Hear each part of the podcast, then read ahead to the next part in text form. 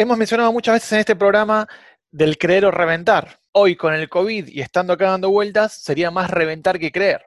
Nostradamus hizo muchas profecías que supuestamente, con muchas comillas, se han cumplido, pero la más importante sigue sin cumplirse, la profecía del fin del mundo. Hoy acá intentaremos dilucidar qué hay de chanta y qué hay de cierto en cada una de esas cosas. Recuerden, esto no es un podcast.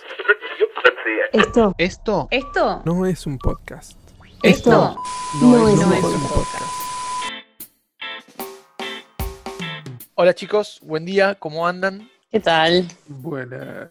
¿Todo bien? Todo tranquilo, congestionada. Yo siento, siento que vamos a hablar sobre el fin del mundo en medio del fin del mundo. El día afuera parecería, por lo menos por acá está horrible. Sí, por acá está espantoso. Le contaba a Juan Pablo antes que diciendo yo- se me llovió la casa adentro. Hay filia. O sea, mi casa de repente es un colador, está lleno de agujeros. Fue como, demonios, estúpido 2020. Acá tenemos techo de chapa, así que ya vi- convivimos con las goteras. Qué bien. Por favor, chicos, dónennos dinero a esto. Esto no es un podcast, esto no es un diario. Ayúdenme a salir del conurbano, por favor. Manden ayuda. ¿Es el conurbano más peligroso que el fin del mundo? Yo le tengo menos miedo al fin del mundo, así que es- es- sería un escape. Se- ¿Será el conurbano? ¿Será el conurbano la cuna del fin del mundo? ¿Comenzará en el conurbano? Depende de qué parte del conurbano. Bueno, claro. Yo soy más noroeste. Zona norte, ahí Tigre, como es el fin de otras cosas, de los derechos sociales, pero no de no del fin del mundo. ¿Qué- ¿Dónde crees que, dónde, crees que el fin de los derechos sociales llega con más énfasis? ¿En la capital federal o en la zona norte del conurbano? No, ahí límite San Isidro, Boulogne, ese es como la frontera. es ahí, ahí es donde está. E- Esa es la parte más dura. Siempre, siempre que me tildan de cheta por ser de capital federal, yo digo, bueno, pero por lo menos, por lo menos no soy de San Isidro. como- por- Toda la parte ahí de Devoto, Villa Santa Rita, todo eso, lo- todo eso es parte del conurbano también, así que no. La, la General Paz tendría que torcerse y armar un nuevo dibujito ahí. claro, ¿no? Bueno, Bueno, hoy, en fin. hoy vamos a hablar de, de profecías incumplidas del fin del mundo, porque bueno, como decíamos recién, aquí estamos todavía, ¿no? Hay, iba a decir la frase, hay mucha tela para cortar, no sé, porque a mí esa frase a la mente tenía ganas de Sos decir, como una señora. sí, mucha tela para cortar. Nunca corté tela en mi vida, pero bueno, vamos sí a enumerar varios casos en donde distintos sujetos han dicho que se iba a terminar todo y hoy en día estamos aquí, sí, Milu. Quiero, quiero, quiero decir que estamos viviendo el año más apocalíptico de todas nuestras vidas, estoy bastante segura de eso. Mm, Eh, y es, si el apocalipsis es esto, es la cosa más aburrida que, que existe en, eh, que- o sea, no se, no se me podría ocurrir una escena más pedorra para tipo que, que quédate en tu casa para, para lidiar con el apocalipsis. Ningún apocalipsis que involucre home office es digno de Hollywood, así que no, no- no me sirve. Igual van a, van a sacar algo en Hollywood de este año, estoy segura. Pero bueno, Sí, ya está, quería hacer esa acotación. en fin. Bueno, voy a empezar yo con el, con el, el más viejito de los que vamos a enumerar, que sucedió en 1988, de la mano del ingeniero de la NASA, Edgar Weissmount. O sea, estamos hablando de una persona que, que estudió con ciertos estudios. eh, siempre se debate, o sea, si sos del, del team ciencia o del team fe, ¿no? Sí. este sujeto que estudió, ¿no? Ingeniero de NASA, eh, más allá de eso, pero bueno, vamos a ver que tal vez no tenía que ver tanto con una cuestión de fe, sino de un lucro. En, mil- en el propio 1988 edita un libro que se llama 88 razones por las que el rapto ocurrirá en 1988. E- el libro vendió miles, cientos de miles de copias eh, y no importó que justamente en ese mismo tiempo ya, o sea, salió con muy poca anticipación, salió en el propio 88 diciendo que había 88 razones por las que se terminaba el mundo eh, Ese año. ese año. Inclusive hubo varias iglesias que, que estaban a la espera de, de ser llevados al, al cielo, o sea, estaban expectantes, todos creyendo en este hombre, eh, pero bueno, no pasó absolutamente nada. Lo más gracioso es que así como en el 88 sacó un libro que se llamaba 88 razones por las que el rapto ocurrió en el 88, un año más tarde, en el 89, sacó un libro que se llamó 89 razones por las que el rapto ocurrió en el 89. Me estás jodiendo, no. No. Muy creativo, muy creativo. Sí. Lo que mencionan las, las páginas de internet es que ese libro no vendió ni, ni una quinta parte de lo que vendió el primer libro. Y no, Pero, pero nada, es como. amigo, me cagaste una vez, otra Sí, no sí. me vas a cagar, la concha Sí, de sí, sí. Vendeme la página por separado, el agregado dámelo aparte. El punto U- nuevo. Claro, probablemente Claro. si hoy seguimos buscando, este hombre debe tener 2020 razones por las que el mundo se, se acabará en 2020, ¿no? Eh, así que bueno, este agradable sujeto que fue ingeniero de la NASA, llamado Edgar Weisnaunt, tanto 88 como 89 predijo el fin del mundo, pero aquí estamos. ¿En qué número de razones creen que quedó sin idea? Porque yo, yo me podría imaginar, no sé, 50, pero ya después como que hay que empezar a remar demasiado. Que en realidad yo no creo que puedas dar razones científicas específicas de por qué el fin del mundo tiene que pasar ahora, pero sí puedes agarrarte, no sé, profecías bíblicas, profecías de Nostradamus, profecías de eh, civilizaciones antiguas, pero ya todo eso es mucho más esotérico que otra cosa, ¿no? No, no es tan científico. Entonces, Seguramente habrá mandado razón número 75. Se me cayó el yogur en la mañana y vi una mancha Claro. eh, que pronosticaba el fin del mundo. Eh, eh, yo creo que todas estas, estas cosas entran, entrarían en. Puede ser un capítulo complementario de, de teorías conspirativas falopas, pero, pero de, de- de gente que piensa que se va a acabar el mundo. ¿Cómo? Y haciendo, siguiendo con la línea histórica, no sé si hay algo más para contar, Juanpi, de lo que, No, no. de lo que estabas comentando. Me gustaría que habláramos y discutiéramos un minuto de algo que sí hemos vivido todos, que fue el cambio de siglo, el cambio de milenio, en el que, por ejemplo, Paco Rabán había dicho que si no sucedía el fin del mundo se iba a cortar la lengua, porque supuestamente, eso es un datazo muy interesante, porque supuestamente el fin del mundo iba a llegar con el cambio del milenio. Y, y iba a ser como un apocalipsis así como, como tecnológico, ¿no? Como que las máquinas no iban a soportar o no tenían cargado la, la era 2000, entonces iban a empezar a volverse loca y a matar a la gente. Sí.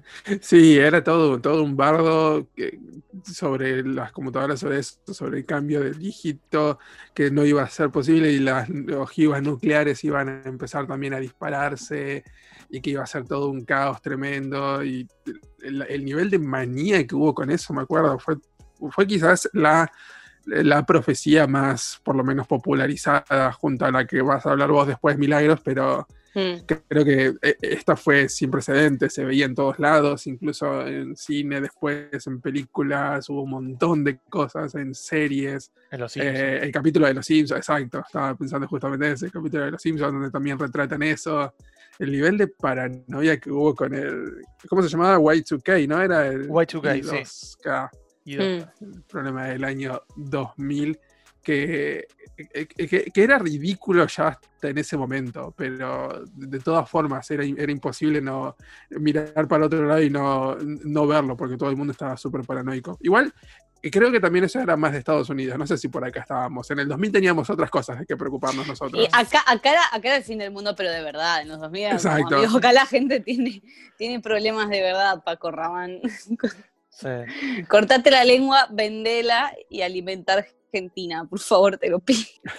Muy loco. Yo con respecto al 2000, recién cuan- cuando, estábamos buscando información para hacer hoy, había una profecía que decía que en el, el 2000 se iba a terminar todo porque si dividís dos- 2000 por 3, no sé por qué, te da 666,666. No, no sé por qué era dividirlo por 3, pero dentro de las profecías del 2000 había, hay una que decía, si 2000 lo dividís por 3 te da 666,666. Entonces eso es el fin del mundo también.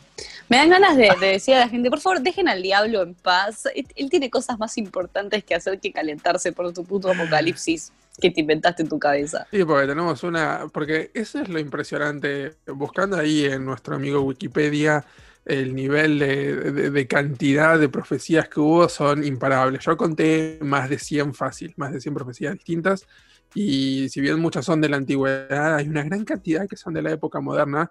Y si el 2000 no era suficiente, nos tenemos que adelantar solamente al año 2011 para encontrar una más que tiene una historia relativamente interesante, por lo menos yo la encontré muy interesante, que es, eh, comenzamos en cierto punto con un predicador cristiano llamado Harold Camping, que era también presentador y presidente de una de las cadenas de radio como más importantes cristianas en Estados Unidos. Y Mm. tan importante era esta cadena de radios que pudo financiar una, una campaña publicitaria para este anuncio del fin del mundo valuada en 100 millones de dólares. O sea, se gastaron 100 millones de dólares en decir que justamente esto de Rapture, el rapto, y la- cuando todas las personas buenas ascienden a los cielos, iba a, a ocurrir el 21 de mayo del 2011. Evidentemente eso no pasó, pero bueno, Camping tenía una, una idea de que ese, ese día unas 200 millones de personas, más o menos el 3% de la población mundial en ese momento, iba a ascender a los cielos. Los demás seguramente nos íbamos a quedar. Digo, nos íbamos porque yo calculo que yo me quedaba acá. No, no, no había chance de que subiera. Éramos muy Eh, jóvenes también, ¿no? Para ganarnos el cielo. Bueno, no sé, yo no sé si tanto, tenía 20 ya casi. Bueno, está bien, pero. Pero uno, uno yo, yo siento que hasta, hasta los 40 sos inimputable, más o menos. Eso está en la Biblia, la dice, hasta los 40 vos dale tranquilo. Vos sos inimputable, claro. Eh, y los que nos quedábamos acá íbamos a vivir terremotos, tsunamis y todas esas cosas hasta que nos terminábamos muriendo todos. El tema es cómo llegó a esa fecha, el 21 de mayo del 2011, porque parece medio sacado así de cualquier lado, de la galera, pero sí y no, porque hizo un cálculo matemático para llegar a ese número. A ver si pueden seguirme y a ver si puedo explicarlo bien. A ver. A ver, Jesús murió el primero de abril del año 33, después de Cristo, obviamente. sí. Tomen el año 2011, que es el año en el que se hizo esta predicción. Hay una diferencia de 1978 años. Multiplicamos eso por el número de días, que es 365,2422. No voy a empezar acá a explicar por qué es 365,2422, pero sí, la cantidad de días no es 3625 si, si nos ponemos puntillosos. No, por los años bisiestos. Exacto. supongo. Eso da 722.449. Ahora, recuerden ese número, recuerden el 722.449. Si multiplicamos la cantidad de letras que hay en, las digo en inglés porque las calculé en inglés, Heaven, Atonement y Completeness, eso da 850. Ahora, llevamos ese número al cuadrado y da 722.500. ¿Recuerdan el otro número, 722.449? Bueno, hay una diferencia de 51. 51 días. Si a ese 51 le sumamos, lo empezamos a sumar a partir del el primero de abril, nos da 21 de mayo del 2011. Listo. Mira. Creer o reventar. 21 de mayo lo, lo- lo sacó a la perfección. Es un, Es un genio. Eh, pero es ¿por qué? Eh, yo ah, me perdí en por qué lo hizo al cuadrado. No Eso ya sé. no tiene razón de ser. Como, eh, necesito que esto me dé, chao. No sé por qué tomó esas palabras también, porque tomó cielo, atonement y completeness. O sea, ¿por qué? Eh, así que bueno, eh, usualmente todo esto es tomado a chiste por la mayor parte de la gente, pero hubo mucho, muchas personas que creyeron esto. Recordemos que hubo una campaña publicitaria de 100 millones de dólares. Hubo mucha gente que lo creyó, hubo mucha gente que vendió todas sus posesiones, que empezó a endeudarse, que maximizó los créditos de- de- de- de sus tarjetas y todo eh, pensando que bueno, que se iba a venir el fin del mundo, entonces gastemos y vendamos y hagamos lo que queramos. Y hubo un montón de gente que se quedó eh, sin nada. Son pelotudos. Obviamente el día llegó, no pasó nada, Camping confesó que había cometido un error, pero un error de cálculo, dijo, y salió con una nueva fecha, que sería el 21 de octubre del 2011. Bastante osado el, el señor. El 21 de octubre volvió a llegar, no pasó nada, mucha gente volvió, o sea, a creerlo, arruinó su vida, pero tampoco sintamos mucha pena por esta gente porque recordemos, o por lo menos les voy a decir, que Camping no es la primera vez que decía que el fin del mundo iba a llegar. Ya lo había hecho en 1994, cuando había prometido que el día iba a llegar el 6, el 6 de septiembre de ese año. Seis, entendí.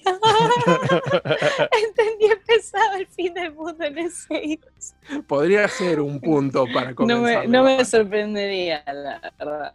Quiero antes, antes de arrancar con, con la mía, que es capaz la, la- la más latente que tenemos todos, quisiera comentar también que yo siempre me acuerdo que, y acá es, es algo que me, de lo que me gustaría conversar también, que es que siempre me acuerdo que mi abuela me contaba que su madre, mi abuela tiene 95 años, por ende imagínense cuántos años tendría su madre, o sea, es una señora que nació creo que en 1880, una cosa así. O sea, esa señora nació y Sarmiento estaba vivo. O sea, ese es el, el paralelo que me gustaría hacer. ¿Por qué? Porque mi abuela siempre cuenta, contaba, que em, eh, su madre le contaba que de, cuando llegaba el 1900, o sea, para cuando estábamos todos paranoicos con el 2000, mi abuela decía, chicos, mi mamá le pasó exactamente lo mismo en el 1900, todo el mundo empezó a decir que se venía el fin del mundo, pues se cambiaba de siglo, y se no pasó absolutamente nada. Pero la señora, obviamente recordemos, estamos hablando de gente de hace 200 años, la señora eh, contaba que eh, mucha gente se suicidaba, antes, durante y después del día en el que supuestamente iba a acabar el planeta, porque por el miedo, por lo que sea, o también por justamente lo que decía Pablo recién, que se endeudan, mm. que hacen cualquier cosa con, la plata, etc. Entonces, hay una parte también que a mí me gustaría entender, y acá es en donde, donde voy a agarrar, o sea, voy a usar esto para entrar a, a la historia que tengo que decir yo, que es un tema también de responsabilidad, de vos no podés inflar tanto una teoría pedorra sacada del forro del orto, como puede ser el fin del mundo. ¿Por qué? Porque voy a hablar de, obviamente, del 2012 y de cómo se suponía, según todos los canales, no, le voy a echar la culpa a los canales de noticias ahora, sí le voy a echar la culpa a History Channel, por ejemplo, o a canales tipo Discovery o, ese tipo de, de canales que desde el 2009 o sea, estamos hablando de tres años sistemáticamente sacando documentales de por qué el mundo se iba a acabar en 2012 por una profecía maya. De hecho, hay hasta una película, que es, eh, se suponía que los mayas habían eh, predicho eh, desastres naturales, no sé, caos económico, que eso en el mundo pasa todo el tiempo, tampoco era nada, nada muy sorprendente, etcétera. No sé si se acuerdan del 2012, de, la paranoia del 2012. Sí, sí sobre todo de, los medios por el fin del calendario, creo que era, que era como terminaba el calendario, entonces comenzaba supuestamente el fin. Era el, el 21, el calendario maya según la lectura, que después se dieron cuenta, se dieron cuenta como en 2014 que lo habían leído mal, se suponía, según la lectura que habían, que habían hecho, se suponía que el mundo se terminaba el 21 de diciembre del 2012.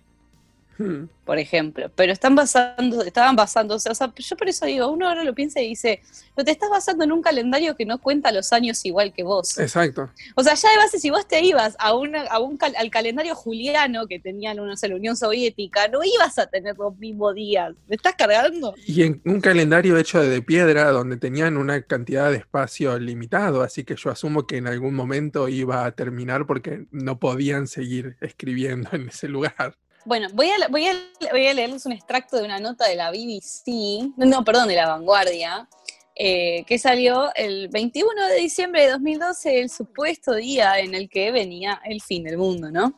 Que dice, para algunos, hoy es el día en que termina todo. El 21 de diciembre de 2012 ha generado una gran cantidad de especulaciones basándose en el calendario maya que anunció para hoy el fin de una era. Así lo señalan científicos y expertos de la cultura ancestral. Bueno, me parece que tan expertos no eran. Según cuentan, los mayas pronosticaron que a finales de diciembre del año 2012 habría un cambio de ciclo denominado Bactún y que tiene lugar cada 400 años. Bueno, todo el asunto de esto, no, eh, esta tendencia de predecir el fin del mundo, catástrofes eh, parecidas, no es, no es algo nuevo, etc. Y ahí empiezan a hablar, como estamos hablando nosotros, sobre distintas teorías del fin del mundo, que obviamente no sucedió nunca. Em, pero sí recordemos que tenemos entonces todos los documentales de la historia de la, de la, Tierra, más o menos, que fueron desde 2009 hasta 2012, sistemáticamente todo el tiempo diciéndole a la gente se termina todo el 21 de diciembre de 2012, lo han dicho los mayas. Después eh, tenés la película que salió, que te que encima es exactamente igual que el día después de mañana, más o menos. es muy parecida.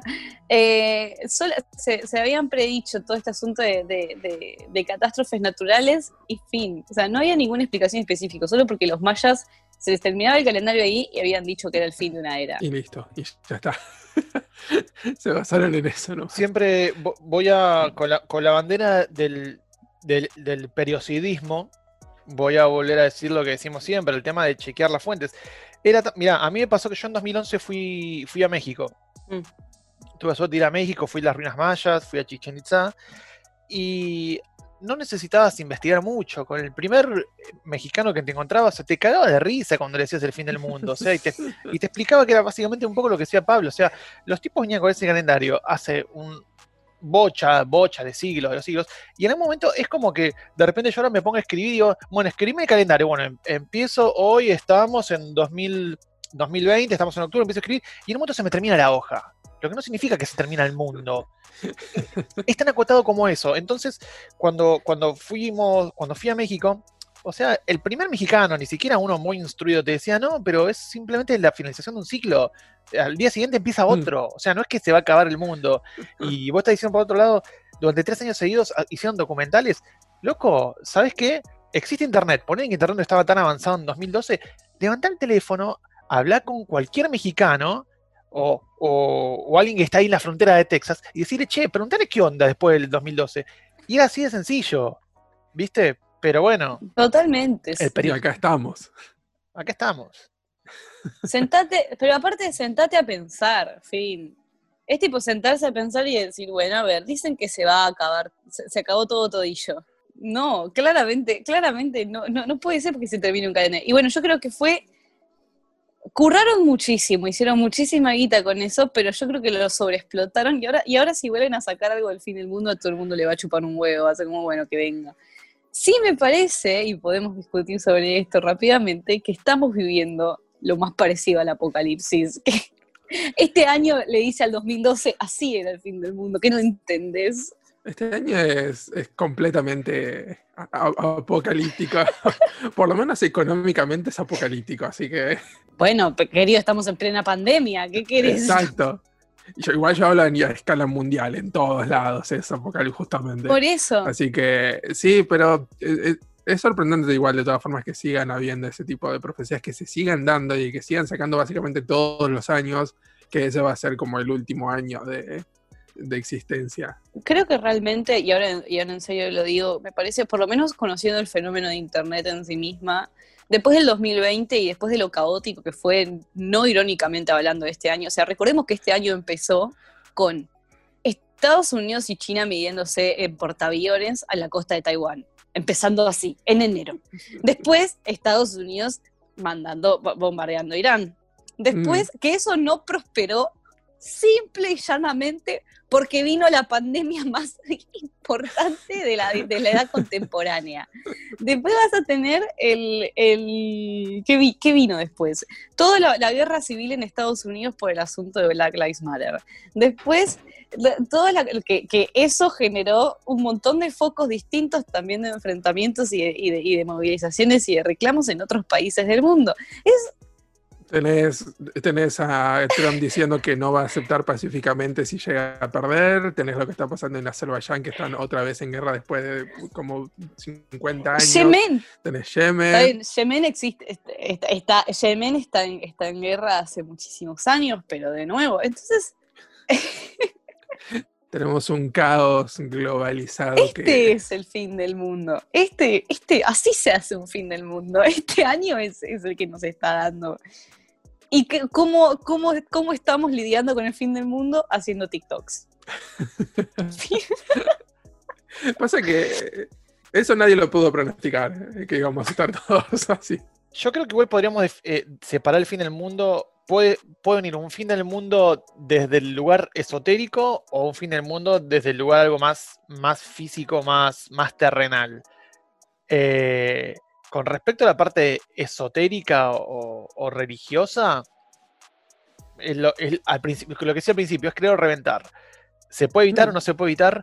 No sé. Yo particularmente no creo que una, fuerza ajena, un- una entidad ajena a nosotros venga y destruya todo. Ahora, sí es preocupante todos los eventos que vos mencionaste, Milu, porque son eventos ocasionados por el hombre, por los seres Mm. humanos. Con lo cual, eh, me parece que, que el fin del mundo se va a evitar o no en función de la locura que tengamos los seres humanos. No, no estamos por buen camino, me parece. No. No, va bien encaminado el asunto. Además, o sea, tenemos una profecía que viene también hace varios años y que es bastante creíble, que es el calentamiento global. Así que eso definitivamente, Esa es la tercera. Que no es una profecía, es una realidad. eso definitivamente nos va a acabar. Ni hablar de la latente Tercera Guerra Mundial, que estamos todos sentados esperándola, diciendo a ver dónde empieza, cómo empieza. Ya empezó, no empezó, porque dicen que va a empezar en Internet. Yo estoy como, bueno, si va a empezar en Internet, quiero ser parte, lo quiero verlo. Bueno, pero, pero tanto la, la- Déjenme espiar. tanto la Tercera Guerra Mundial o, o mismo el calentamiento global son, son problemas que hemos generado nosotros. O sea, se, Mm. se- se- se mostró cuando. Se demostró en los primeros días, cuando eh, todo el mundo empezó la cuarentena, que por ejemplo, eh, lo- los, los- los ríos, el, el agua en, en Venecia, por ejemplo, se empezó a aclarar y empezaron a, a aflorar eh, la flora y la fauna. Entonces, digo, el problema somos nosotros. El fin del mundo lo vamos a traer nosotros ya Hmm. sea porque no cuidamos el medio ambiente o porque estamos enseguecidos de poder y queremos eh, ata- atacar o, matar a, nuestros enemigos, no sé, pero me parece que... Yo, yo creo, igual tengo la, la- teoría, eh, y tengo la teoría y tengo la certeza también, ¿no? Por un tema generacional de que el mundo está yendo. Allá nos pusimos filosóficos, ¿verdad? Pero yo creo que, que el, mundo, yo creo realmente que el mundo está yendo a un lugar mejor. O sea, se está yendo a una. a- a una, a una humanidad distinta.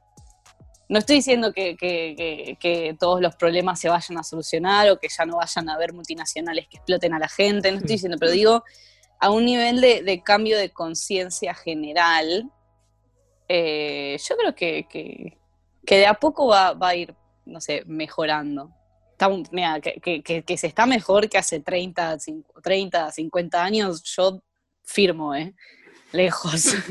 en materia de derechos, en materia de información, con todo lo que nosotros vivimos diciendo en información, ¿no?